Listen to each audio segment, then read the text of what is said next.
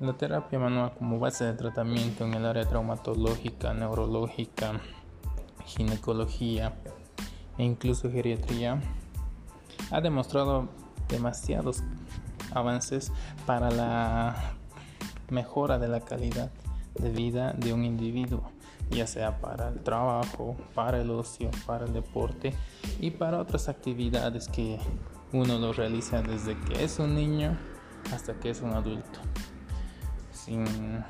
Sin, más que decir, sin más preámbulos, si deseas saber mucho más, sigue la página, sigue el podcast y te informaremos mucho más de lo que es esta especialidad en fisioterapia y kinesiología.